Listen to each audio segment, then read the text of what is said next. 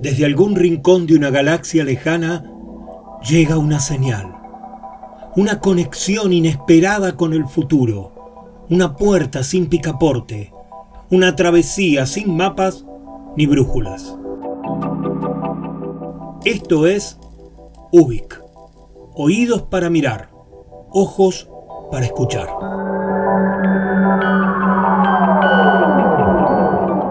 Soy Luis María Palacios y estamos en Ubik, un programa de radio donde nos dejamos llevar por los laberintos con la convicción de estar creando nuestra propia salida.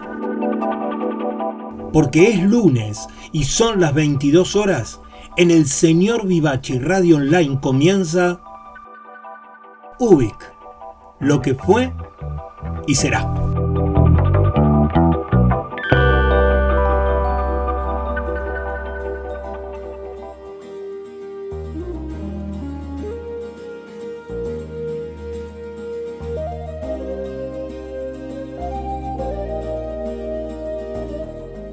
Buenas noches, ¿cómo están? Qué bueno tenerlos en este nuevo viaje de Ubik, de saberlos estando por ahí, compartiendo estas exploraciones que hacemos por la vida.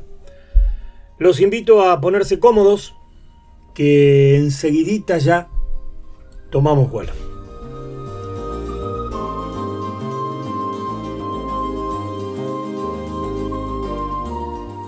¿Qué podemos hacer con lo que nos pasa? Digo, con todo esto de la pandemia, los virus que se van replicando y mutando, con, con el devenir de la vida diaria, ¿qué hacer más allá de los cuidados, las distancias imprescindibles? ¿Qué actitud nos puede ayudar a sobrepasar esto que nos ocurre? ¿Cómo enfrentar las complejidades de la vida diaria, con todo lo que supone, los triunfos, los tropiezos, las alegrías y las tristezas. Hoy hay mucho que se dice y se postula alrededor del optimismo, como que si vemos el lado positivo de las cosas siempre y en todo momento, y lo decimos a cada rato, nuestra vida va a cambiar y se proyectará en momentos felices porque todo el tiempo estamos diciendo que somos optimistas.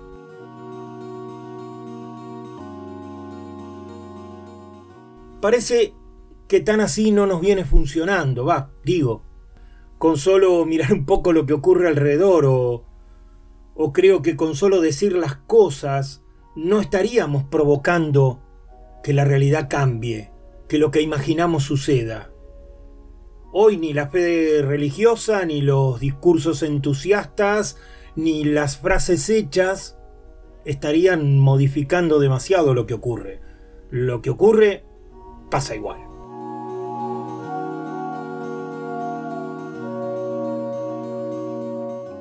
Y entonces, ¿qué hacemos?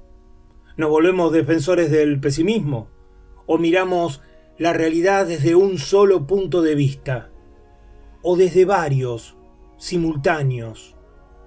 ¿Qué podemos hacer con todo esto?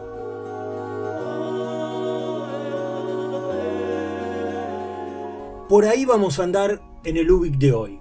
¿Sirve de algo el optimismo? ¿Hay que andar por la vida diciendo que todo siempre va a estar mejor? ¿Sirve todo este proselitismo de la felicidad?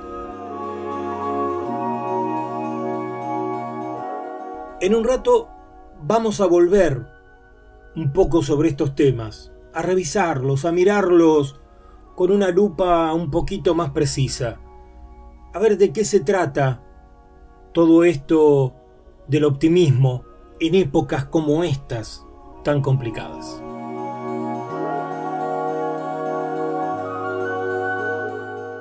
Además, necesito advertirles que van a suceder algunas interferencias durante el programa. Ojo, ojo, no es un problema técnico, ¿sí? No, no tiene nada que ver lo técnico acá. De hecho, la calidad del señor Vivachi es más que reconocida y lo que digo no es por adularlo a Carlos, ni mucho menos, sino que está a la vista y al oído de todos. el señor Vivachi es una radio digital con una calidad poco frecuente. Pero sin embargo, vamos a tener algunas interferencias, específicamente de uno de nuestros invitados. Eh, está provocado porque tiene un espíritu todavía de chiquilín, podríamos decir así. Así que, sin anuncios, van a encontrar que por momentos seremos invadidos por un tal Nicanor.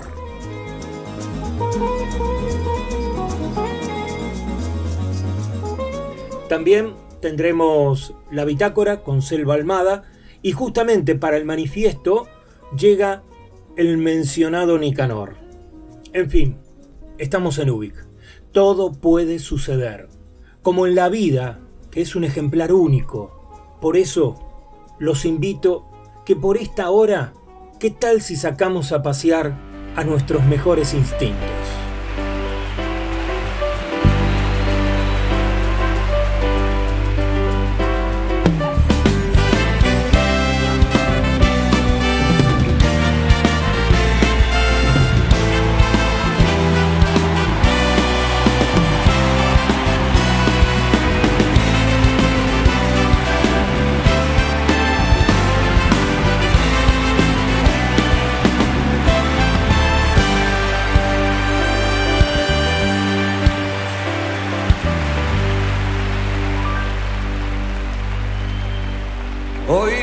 Ser un gran día.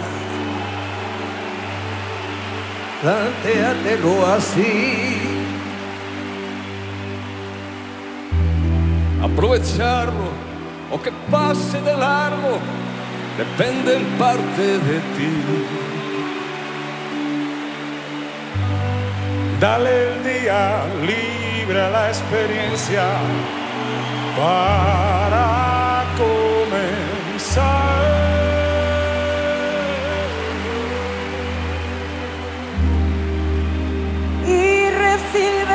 como si fuera fiesta de guardar.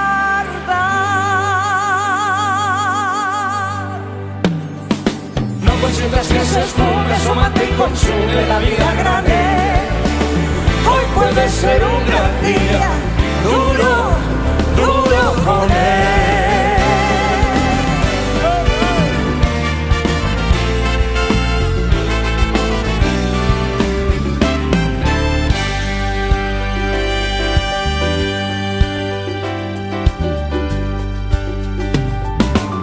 Hoy puede ser un gran día donde todo está por descubrir. Si lo empleas como el último que te toca vivir.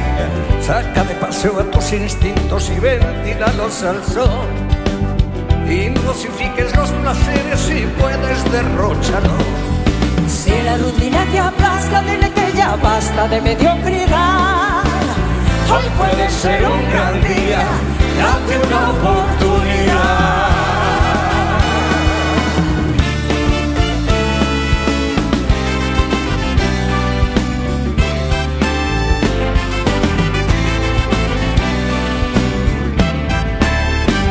Puede ser un gran día imposible de recuperar. Un ejemplar único, no lo dejes escapar. Que todo cuanto te rodea lo han puesto para ti. No lo mires desde la ventana y siéntate al festín. Pelea por lo que quieres y no desesperes si algo no anda bien. Hoy puede ser un gran día y mañana también. Hoy puede ser un gran día duro.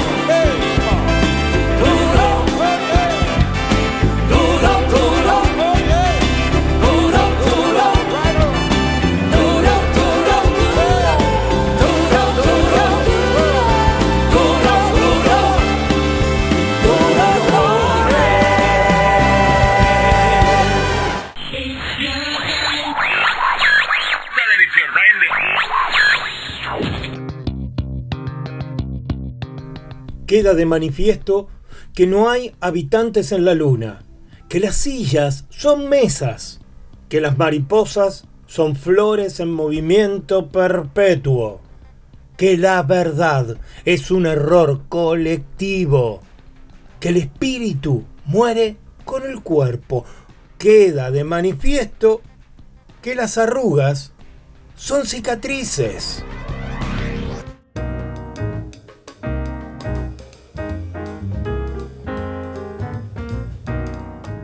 Pienso, luego existo.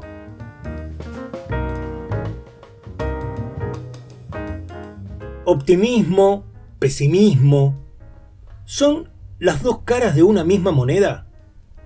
¿Sirve de algo ser optimista en estos tiempos?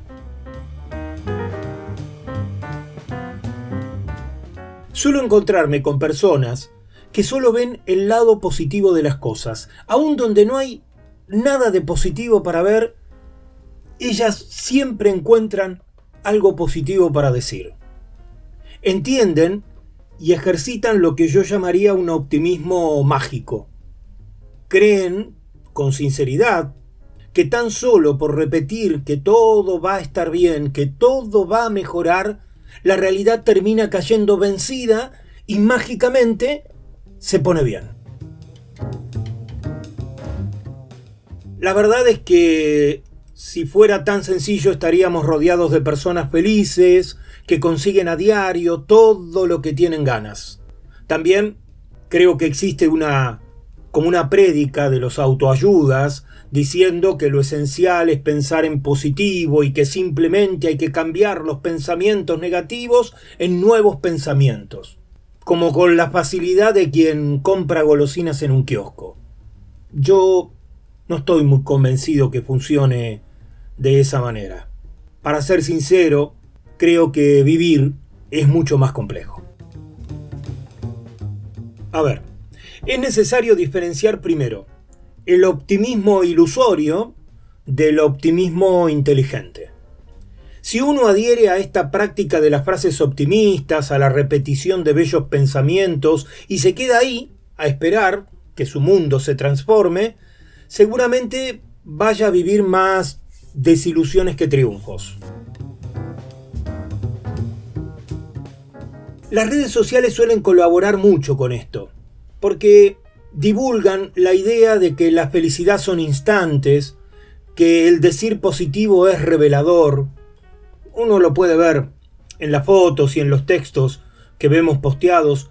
Hay una grandísima mayoría que se muestra feliz, haciendo lo que más les gusta, disfrutando con amigos o familia, declarando casi permanentemente que el mundo es para el goce y la alegría y que solo vale verse felices.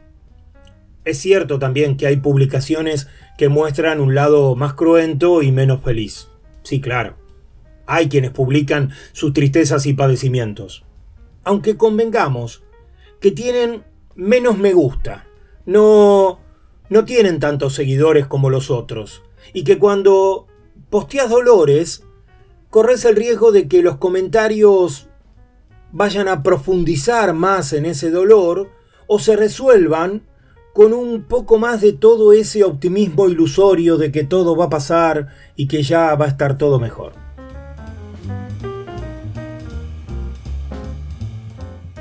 El optimismo es una herramienta emocional, existe, se lo puede dimensionar.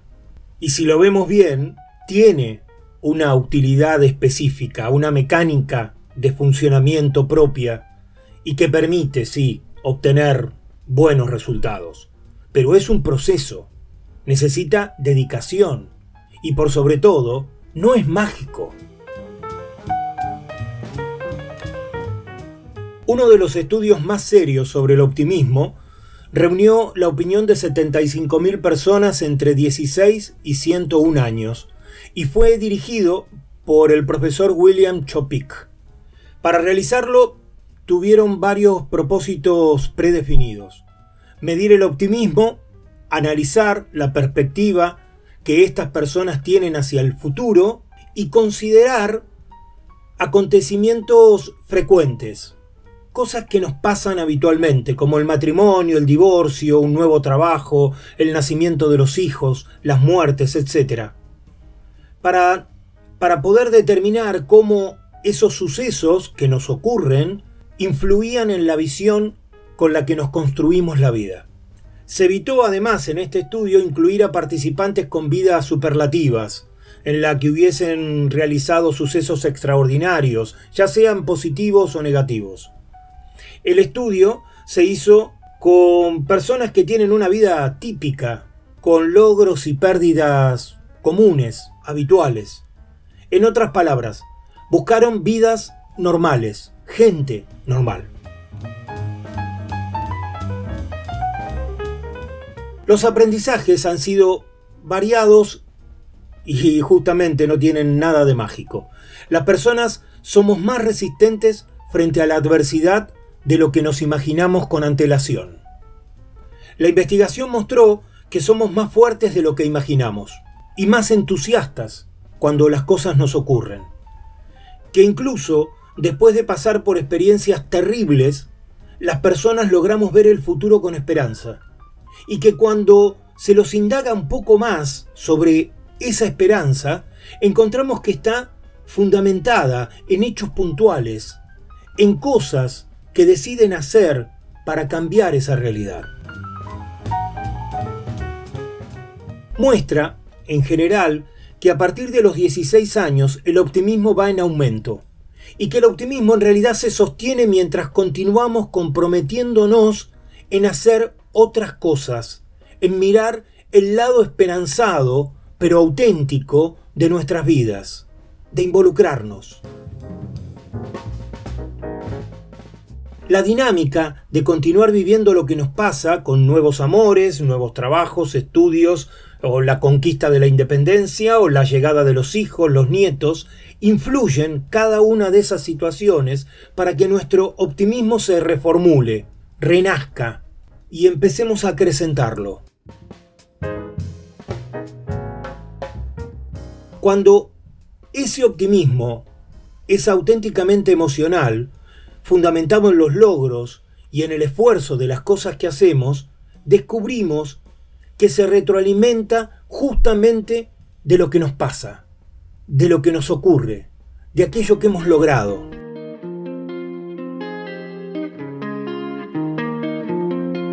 Regarde tout est là, tout est fait pour nous. Tout le temps, tout le temps, le temps court.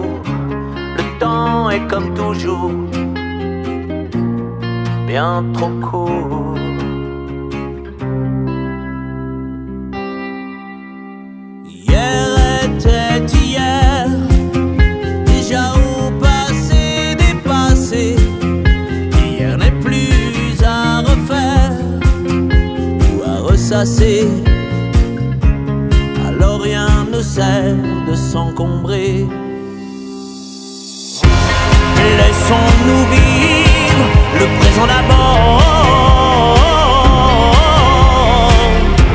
Laissons-nous vivre un instant plus fort.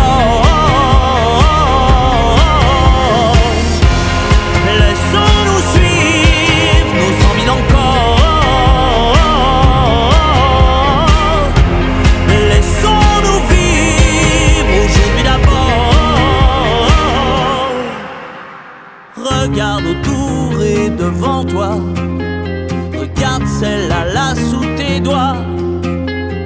Prends, prends tout. Prends, prends, sans détour. Demain sera demain, dis-toi bien que rien d'avance n'est décidé. Aucun destin n'est gravé dans ses mains changer,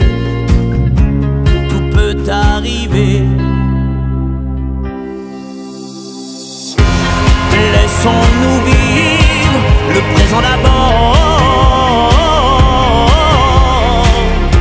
Oui, laissons-nous vivre à l'instant plus fort.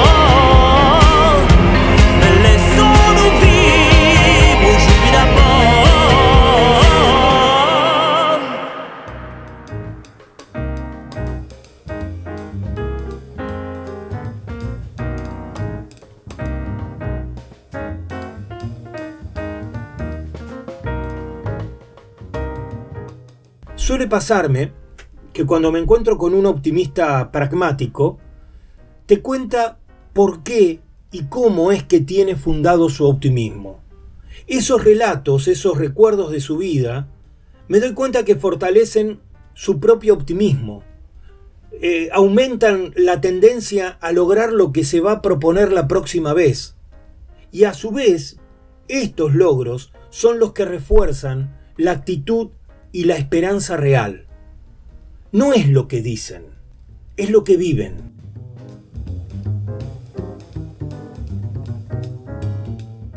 Pero ¿cómo lo hacen? Antes que nada son conscientes que la realidad es cambiante y que la vida siempre va a traer sucesos felices y tristes. Que la mayoría de esos acontecimientos ocurren sin que nosotros podamos elegirlos. Y saben que lo que sí podemos elegir es cómo enfrentar, transitar y superar lo que nos pasa. Además saben tomar distancia para analizar lo que ocurre y buscar cuál es el papel que ellos tienen que asumir en cada momento. ¿Qué es lo necesario? Son personas que sueñan e imaginan el futuro que quieren, a sabiendas de que algunas cosas van a suceder y otras no, y que al soñar, además están involucrando su compromiso el esfuerzo que le van a poner por aquello que sueñan y la manera que tienen que encontrar para lograr que sea posible.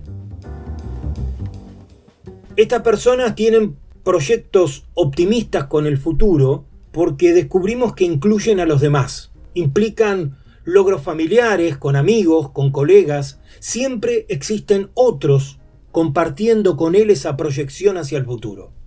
Saben elegir y arriesgarse aunque buscan ir por mecanismos que funcionan. Realidades donde se sienten capaces de poder cambiar, de poder influir. Y usan herramientas que conocen, que los involucran personalmente o que se sienten capaces de poder aprender ahora. Comparten sus ideas porque saben que así multiplican las posibilidades de lograrlo. Y cuando no sucede lo esperado, piensan que, que ya ocurrió, que debe haber algo que aprender, que a veces no hay nada más que tropezar y seguir naturalmente.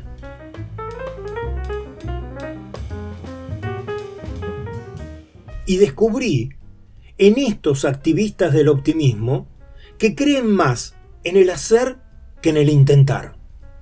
Que si lo pensamos bien, el intentar diría que no existe a las cosas o las hacemos o no las hacemos.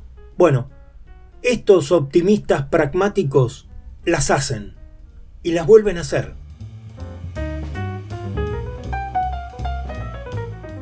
En fin, creo que hay un optimismo que sí sirve. Existe, más allá de las palabras, de las frases dichas a repetición, un optimismo que, reconoce la existencia de realidades complejas, que sabe que las personas somos diversas y que las cosas suceden porque nos involucramos, porque hacemos, reparamos, elegimos, compartimos y seguimos por sobre cualquier resultado.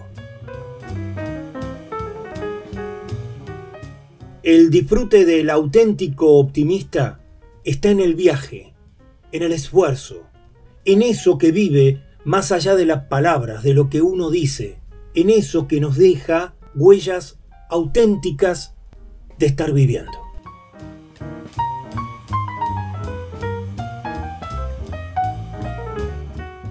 El optimismo es la fe que conduce al logro. Nada puede hacerse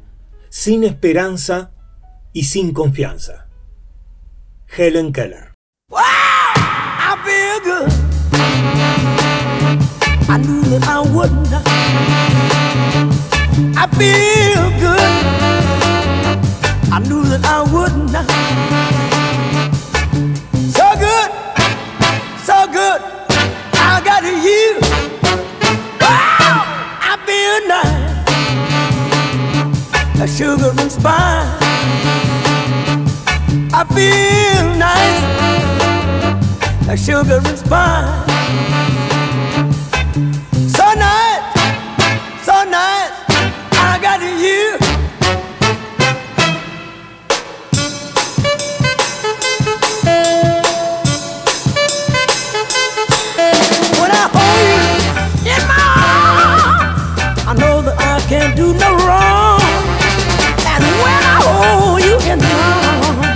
My love won't do you no harm.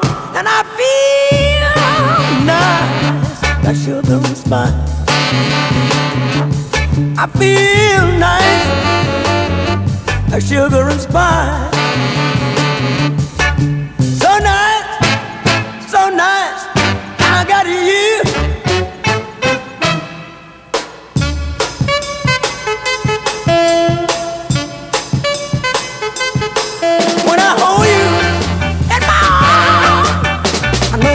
Can't do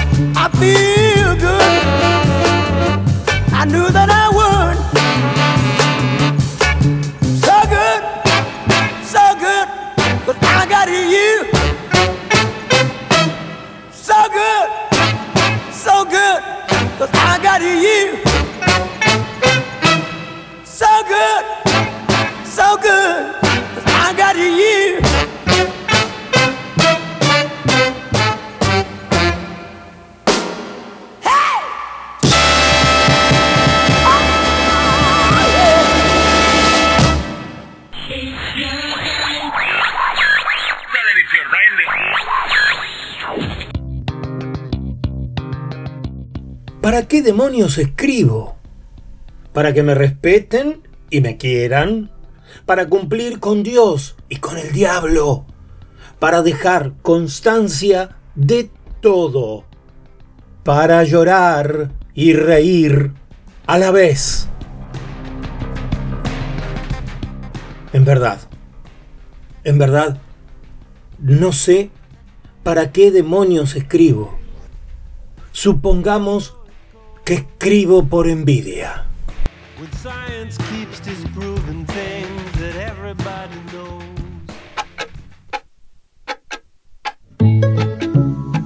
Comienza espacio publicitario.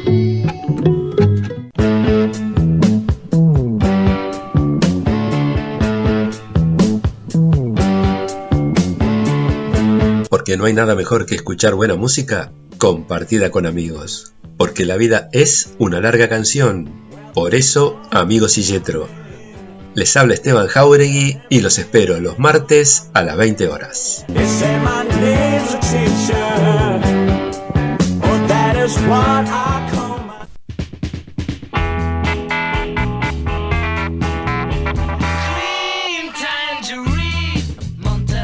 Todos los martes a las 22 nos reunimos para compartir la música y los textos que nos convocan, que nos identifican. Querido diario, martes 22 horas. Soy Marcelo Marengo y si no te abrazo es porque te quiero.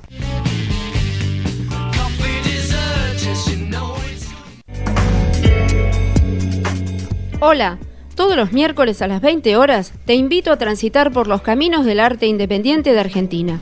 Todo lo que no tiene difusión masiva está en Nuevos Aires. Soy Edith Di Blasio y te espero para que lo hagamos juntos.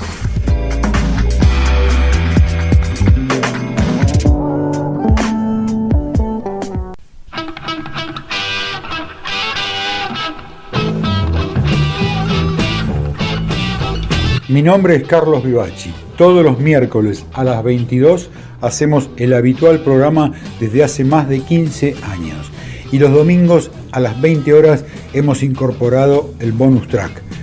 Sumate a nuestra radio, seguí escuchándonos, muchas gracias.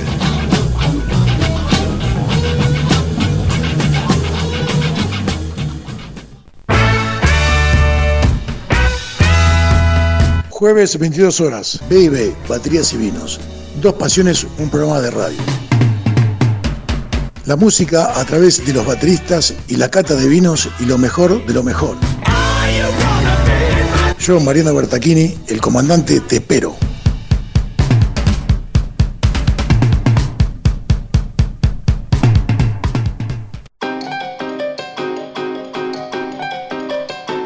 Desde Ubik te propongo que realicemos una travesía hacia lo nuevo.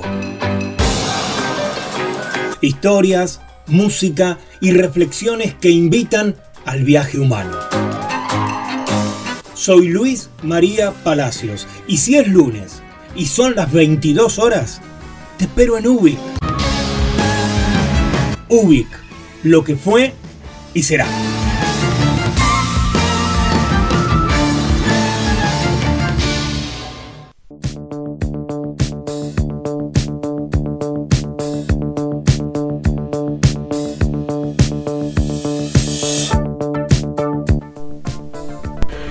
Y ya sabes que si necesitas un servicio técnico de PC, computadoras de escritorio y notebooks, así se dice, mantenimiento correctivo y preventivo, formateo e instalación de sistema operativo, instalación, configuración y optimización de software y hardware, limpieza de virus, limpieza física integral, actualización de hardware, respaldo de recuperación de datos, etc. Manuel, el hijo de Vivachi. 115-845-9890. Los trabajos se hacen según la necesidad por vía remota en IDESC o por medio de traslado de los equipos a su taller. Acordate, Manuel es el hijo de Vivachi y es el que, por ejemplo, permite que estemos en el aire nosotros. Un capo, Manuel. 115-845-9890. No te lo digo más.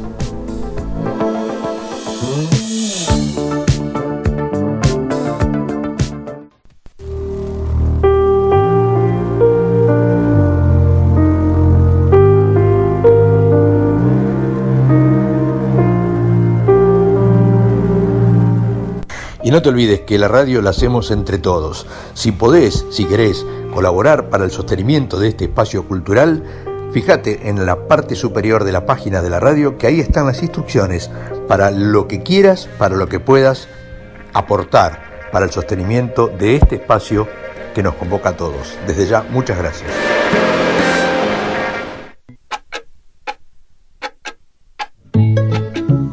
Bueno, ya está seguí disfrutando de tu programa favorito.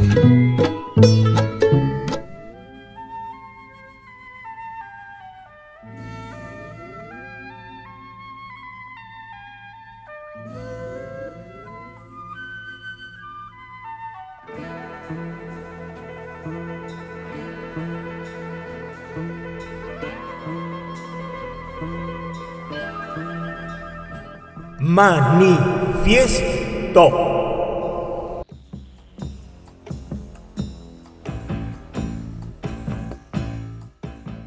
Hay día porque existe la noche. Tenemos un cielo porque hay una tierra.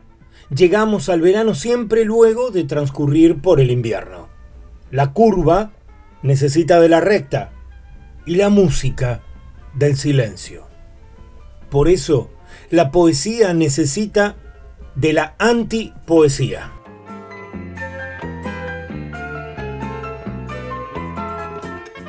Y para llegar a la antipoesía viajemos hasta 1935.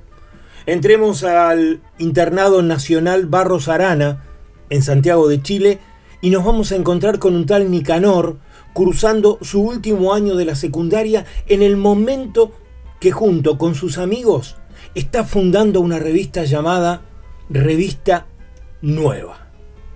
La madre de Nicanor era tejedora y su padre un destacado improvisador de versos.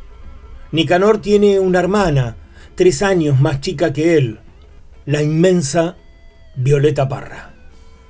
Nicanor II Parra Sandoval, nacido en 1914, es el creador de un estilo de escritura disruptiva, feroz, innovadora, que trasciende a sus propios poemas, porque le puso antipoesía a sus letras y también a los instrumentos que se inventó para publicarla.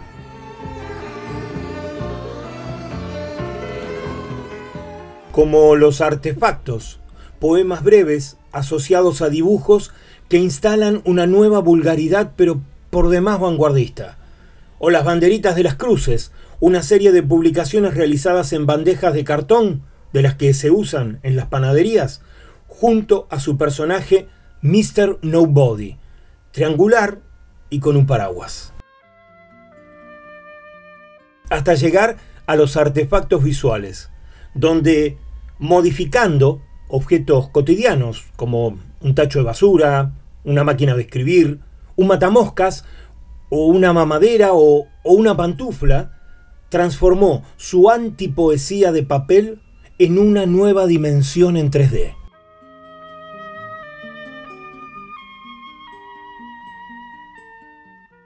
Nicanor Parra, a través de su antipoesía, se inventó a sí mismo.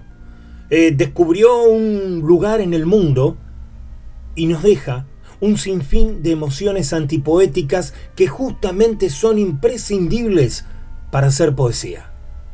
Por todo esto, Nicanor Parra estuvo y seguirá interrumpiendo el programa de hoy, y lo hacemos para respetarle su espíritu revulsivo, para mantenerlo vivo y eterno. Lo hacemos para que se vuelva dueño de este manifiesto.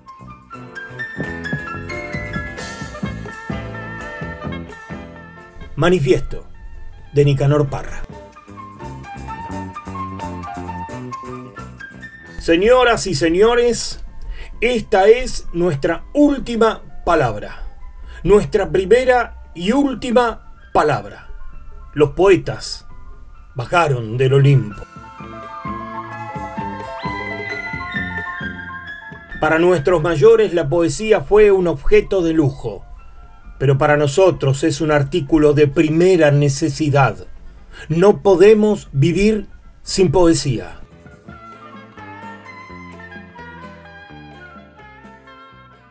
A diferencia de nuestros mayores, y esto lo digo con todo respeto, nosotros sostenemos que el poeta no es un alquimista.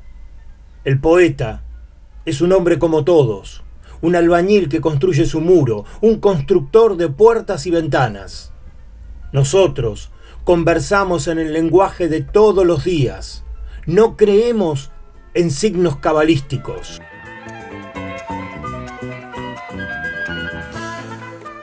Además, una cosa. El poeta está ahí para que el árbol no crezca torcido. Este es nuestro mensaje. Nosotros denunciamos al poeta de Miurgo, al poeta barata, al poeta ratón de biblioteca. Todos estos señores, y esto lo digo con mucho respeto, deben ser procesados y juzgados por construir castillos en el aire por malgastar el espacio y el tiempo redactando sonetos a la luna, por agrupar palabras al azar, a la última moda de París. Para nosotros no. El pensamiento no nace en la boca, nace en el corazón del corazón. Nosotros repudiamos la poesía de gafas oscuras, la poesía de capa y espada, la poesía de sombrero alón. Propiciamos, en cambio, la poesía a ojo desnudo, la poesía a pecho descubierto, la poesía a cabeza desnuda. No creemos en ninfas ni tritones.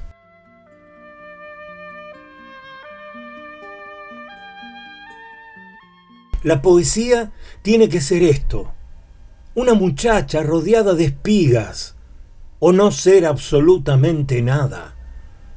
Ahora bien, en el plano político, ellos, nuestros abuelos inmediatos, nuestros buenos abuelos inmediatos, se refractaron y se dispersaron al pasar por el prisma de cristal.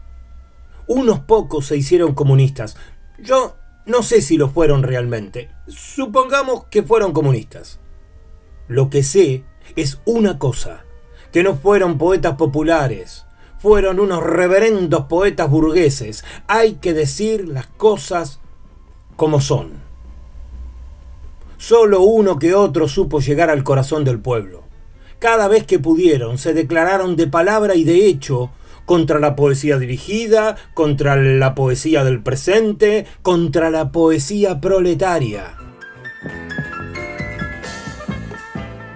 Aceptemos que fueron comunistas, pero la poesía fue un desastre. Surrealismo de segunda mano, decadentismo de tercera mano, tablas viejas de vueltas por el mar, poesía adjetiva, poesía nasal y gutural, poesía arbitraria, poesía copiada de los libros, poesía basada en la revolución de la palabra. Libertad absoluta de expresión en circunstancias de que debe fundarse en la revolución de las ideas. Poesía de círculo vicioso para media docena de elegidos.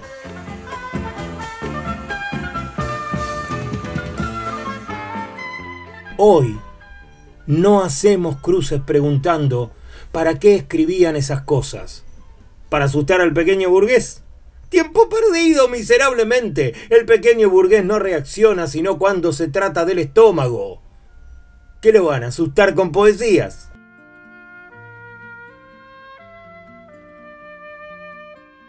La situación es esta. Mientras ellos estaban por una poesía del crepúsculo, por una poesía de la noche, nosotros propugnamos la poesía del amanecer. Este es nuestro mensaje. Los respaldadores de la poesía deben llegar a todos por igual. La poesía alcanza para todos. Nada más, compañeros. Nosotros condenamos, y esto sí que lo digo con respeto, la poesía de Pequeño Dios, la poesía de Vaca Sagrada, la poesía de Toro Furioso. Contra la poesía de las nubes, nosotros proponemos la poesía de la tierra firme, cabeza fría, corazón caliente. Somos tierra firmistas decididos.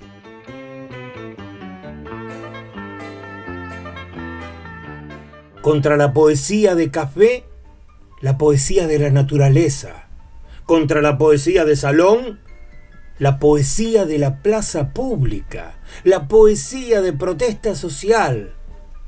Los poetas bajaron del Olimpo.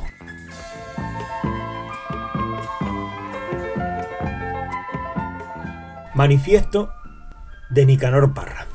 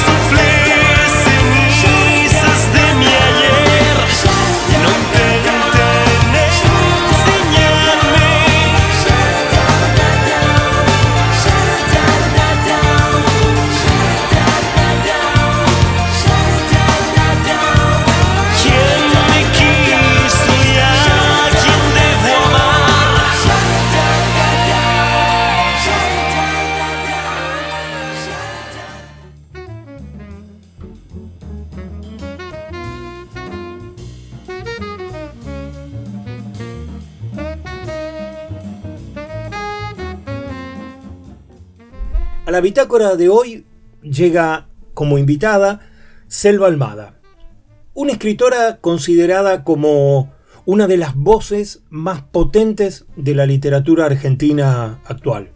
Original, novedosa, sabe crear territorios nacidos en la vida de las provincias, pero con un realismo elegante que a la vez se vuelve feroz y tiene ciertos toques mágicos, dejando muchos espacios esenciales para que el lector llegue a, implicarse dentro de esas historias.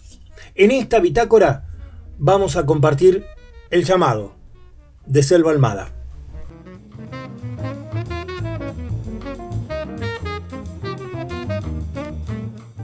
Era una mañana soleada, aunque ya había comenzado el invierno.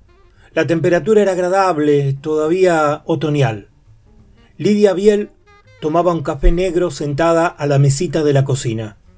Desde allí, por el gran ventanal que daba al jardín, observaba al muchacho que cortaba el césped. Él y su hermano hacían trabajos de jardinería en el barrio. Lidia Biel lo llamaba una o dos veces al mes, dependiendo de la estación. En el verano venían tres o cuatro veces en un mes porque también se ocupaban de mantener la pileta. Casi siempre venía este, Juan, y cuando no podía lo reemplazaba su hermano. Lidia lo prefería Juan. El otro le daba la impresión de estar siempre apurado y algunas veces dejaba cosas a medias.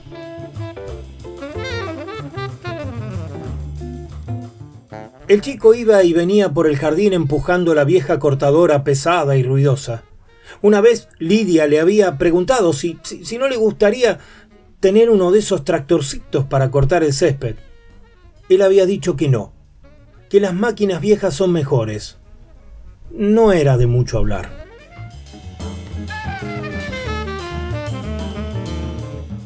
Esa mañana Lidia no tenía ganas de hacer nada.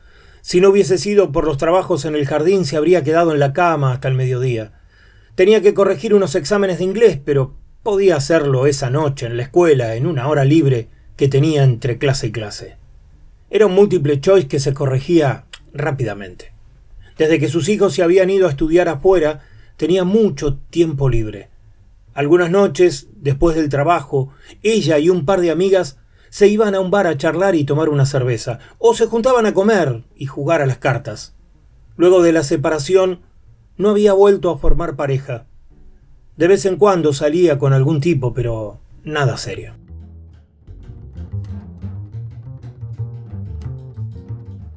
El sonido del teléfono la sobresaltó.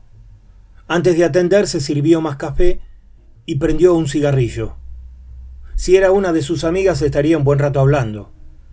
A esa hora no, no, podían ser los chicos que siempre llaman a la noche o los fines de semana cuando la comunicación es más barata. Levantó el brazo para tomar el tubo del aparato adosado a la pared.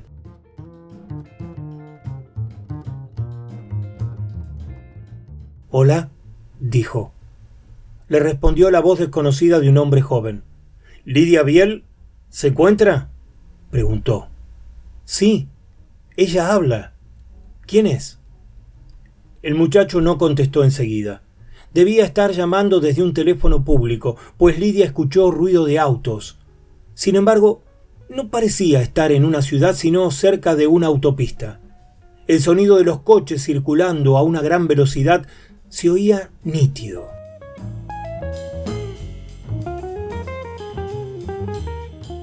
Hola, dijo otra vez Lidia, levantando un poco la voz. Dígame, aunque se notaba que era muchísimo más joven que ella, no quiso tutearlo de buenas a primeras. Quizás era un vendedor y si le daba confianza después sería más difícil sacárselo de encima. Aunque un vendedor no estaría llamando desde un teléfono público.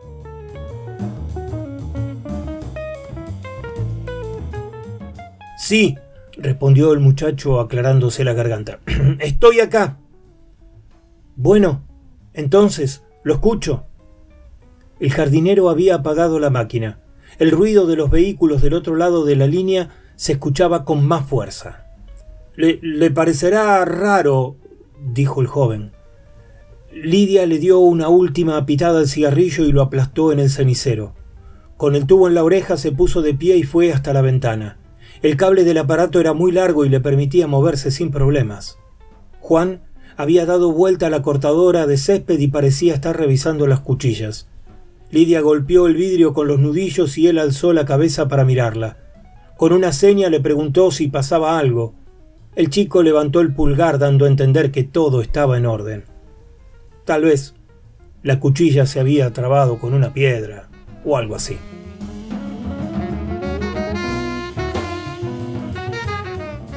Hola, ¿todavía está ahí? Preguntó secamente. Si no habla voy a colgar. No, no, por favor, rogó la voz del otro lado. Discúlpeme. Es, es, es algo delicado, no, no sé por dónde empezar. Lidia sintió un frío en el estómago. Se sentó y prendió otro cigarrillo. Hable, dijo bruscamente. Yo creo. Yo. yo creo que usted es mi madre. Disparó el muchacho sin respirar.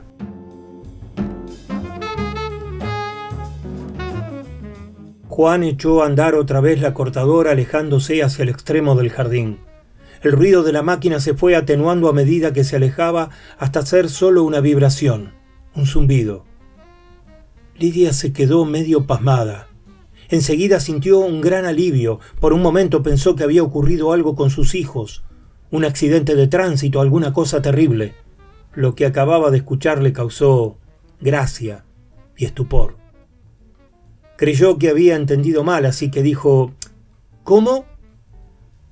El chico no respondió de inmediato. Sin embargo, todavía estaba ahí. Lidia podía sentir su agitación. Escuchó también las maniobras de un camión, de los grandes, con acoplado.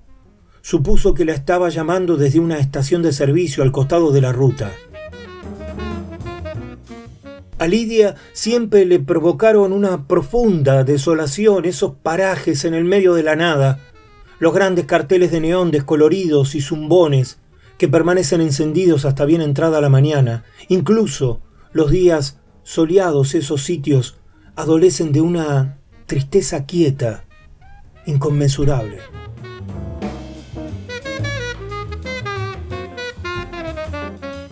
Creo que usted es mi madre.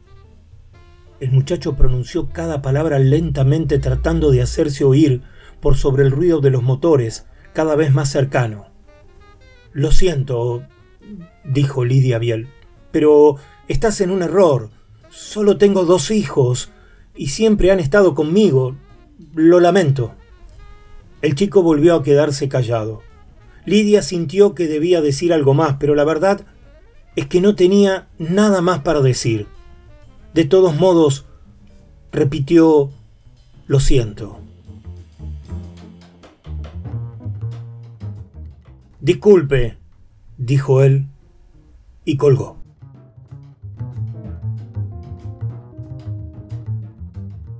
Lidia Biel se quedó unos segundos con el tubo puesto entre el hombro y la cabeza, aunque el otro ya había cortado y no se oía nada más. Aquel llamado era la cosa más extraña que le había sucedido. Se quedó un poco descorazonada, Pensó en ese chico que debía tener la edad de su hijo mayor o, o cuanto mucho un par de años más. Aunque nunca bebía por las mañanas, ahora necesitaba una copa. Todavía le duraba la sensación espantosa de haber creído por un momento que la llamaban para avisarle que algo les había ocurrido a sus hijos. Se sirvió un poco de whisky con hielo y volvió a sentarse en el mismo lugar.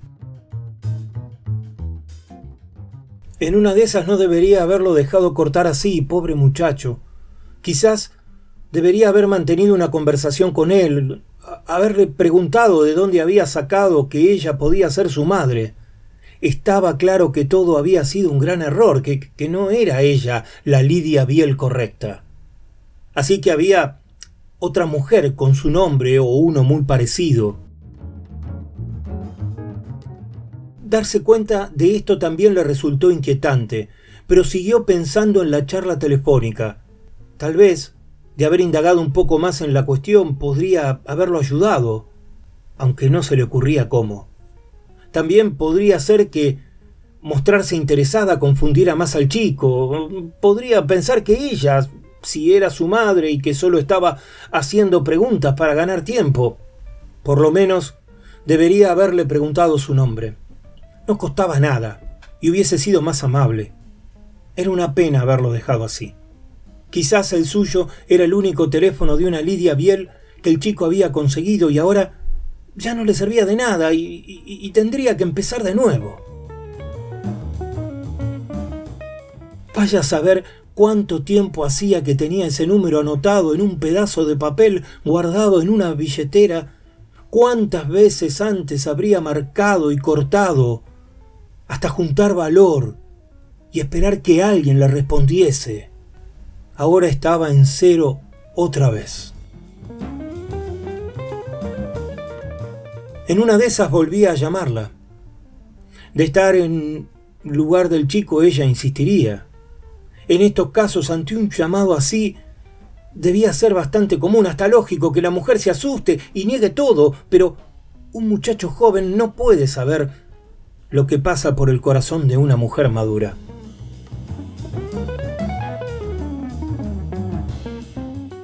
Lidia miró por la ventana.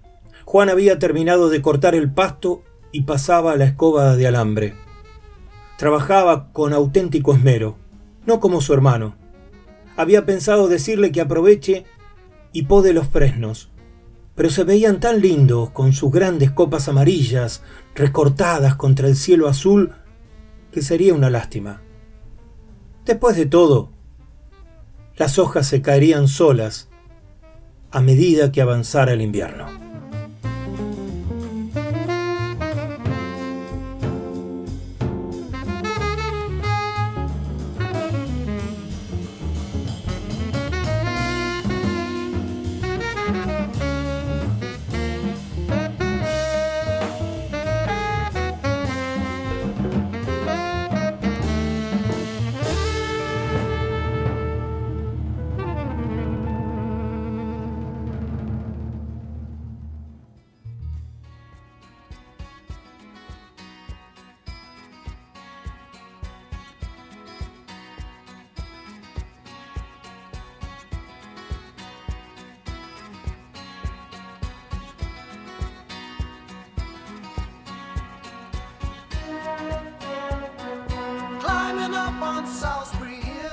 En este viaje de Ubik compartimos el arte narrativo y poético de Selva Almada y Nicanor Parra. Llegaron con sus melodías Pat Metheny, Ana Belén, Miguel Ríos, Víctor Manuel, Joan Manuel Serrat, Brad Meldow, Florent Pagni, Tony Levin, James Brown, Ana Cruza, La Ley, John Scofield, Joel Obano, Dave Holland, Ol Foster y Peter Gabriel.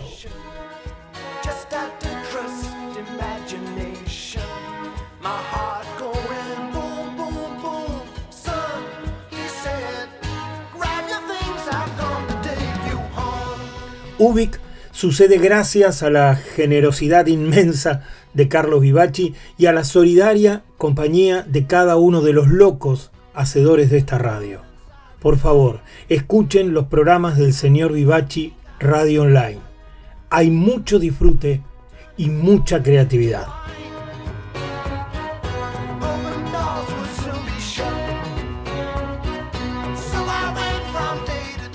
Y como siempre les agradecemos a quienes pueden y quieren colaborar con la radio, que se sostiene gracias a la contribución solidaria de sus oyentes. Si querés, en esta página tenés el link para aportar lo que gustes. Desde ya, muchísimas gracias a todos.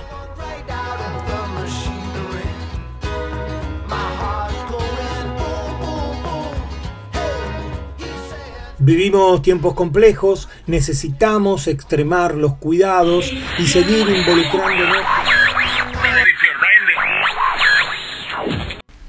De estatura mediana, con una voz ni delgada ni gruesa, hijo mayor de profesor primario y de una modista de trastienda, flaco de nacimiento aunque devoto de la buena mesa, de mejillas escuálidas y de más bien abundantes orejas, con un rostro cuadrado en que los ojos se abren apenas y una nariz de boxeador mulato baja la boca de ídolo azteca, todo esto bañado por una luz entre irónica y pérfida, ni muy listo ni tonto de remate, fui lo que fui, una mezcla de vinagre y de aceite de comer, un embutido de ángel y bestia.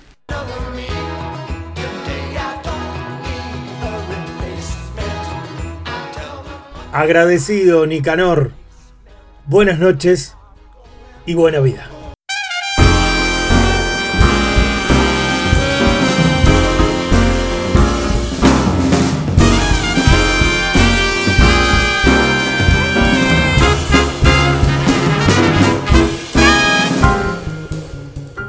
Llaman Ubik, pero Ubik no es mi nombre. Yo soy, yo seré siempre.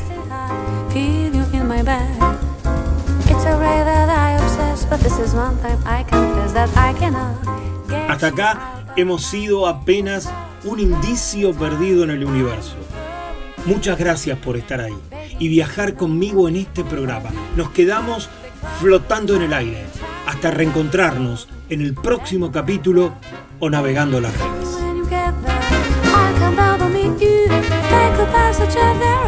Y no te olvides, estás invitado a sumarte a cada programa de este oasis radial llamado El Señor Vivachi Radio Online.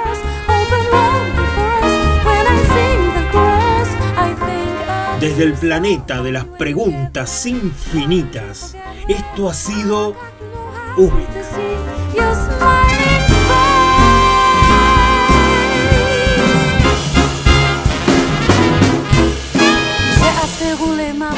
Buena vida, cuídense y hasta la próxima. Oh. Fais confiance en son destin, sans faire de trop concavure et puis sourire devant les surprises. Tout ce temps sublime, tu vois. quoi lo que fue y será.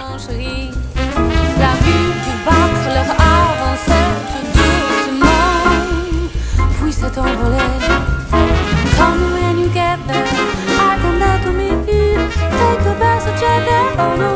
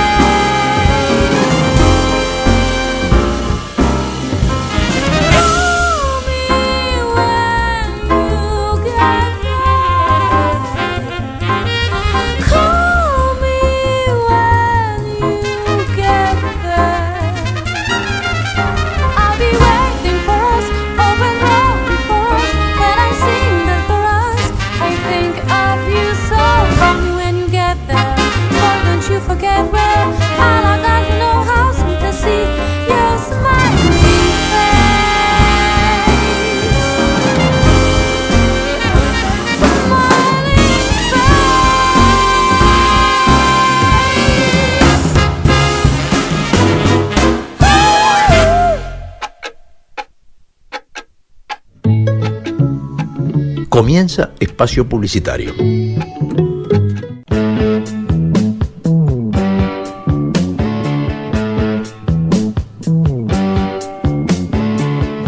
Porque no hay nada mejor que escuchar buena música compartida con amigos. Porque la vida es una larga canción. Por eso, amigos y yetro. Les habla Esteban Jauregui y los espero los martes a las 20 horas.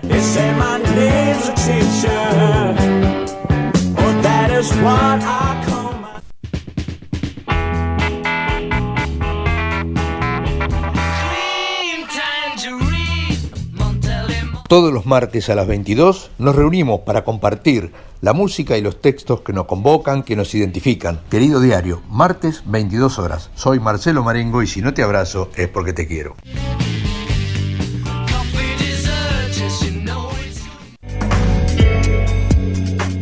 Hola, todos los miércoles a las 20 horas te invito a transitar por los caminos del arte independiente de Argentina. Todo lo que no tiene difusión masiva está en Nuevos Aires.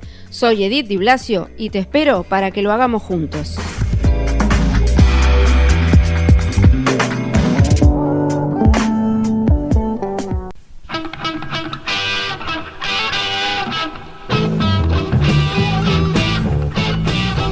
Mi nombre es Carlos Vivachi. Todos los miércoles a las 22 hacemos el habitual programa desde hace más de 15 años.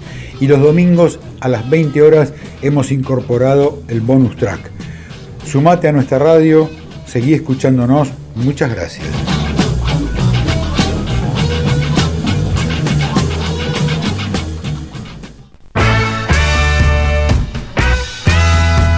Jueves 22 horas, B&B, Baterías y Vinos.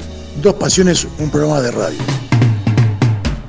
La música a través de los bateristas y la cata de vinos y lo mejor de lo mejor. Yo, Mariano Bertachini, el comandante Tepero.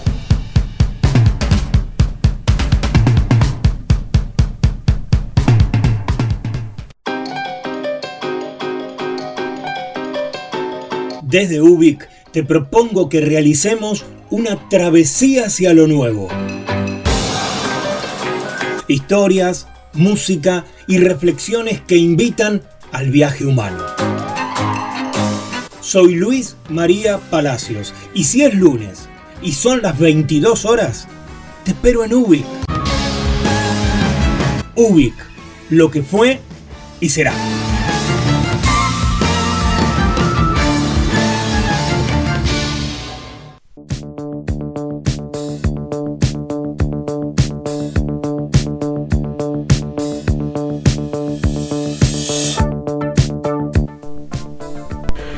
Y ya sabes que si necesitas un servicio técnico de PC, computadoras de escritorio y no- notebooks, así se dice, mantenimiento correctivo y preventivo, formateo e instalación de sistema operativo, instalación, configuración y optimización de software y hardware, limpieza de virus, limpieza física integral, actualización de hardware, respaldo de recuperación de datos, etc.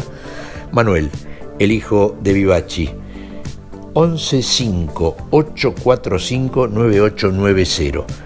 Los trabajos se hacen según la necesidad por vía remota en IDESC o por medio de traslado de los equipos a su taller. Acordate, Manuel es el hijo de Vivachi y es el que, por ejemplo, permite que estemos en el aire nosotros. Un capo, Manuel.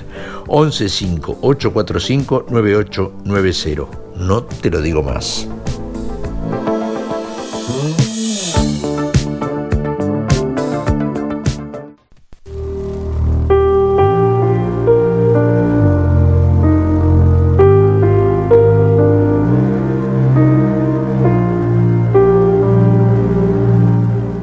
Y no te olvides que la radio la hacemos entre todos. Si podés, si querés, colaborar para el sostenimiento de este espacio cultural, fíjate en la parte superior de la página de la radio que ahí están las instrucciones para lo que quieras, para lo que puedas aportar para el sostenimiento de este espacio que nos convoca a todos. Desde ya, muchas gracias.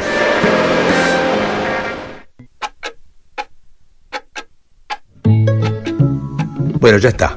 Seguí disfrutando de tu programa favorito.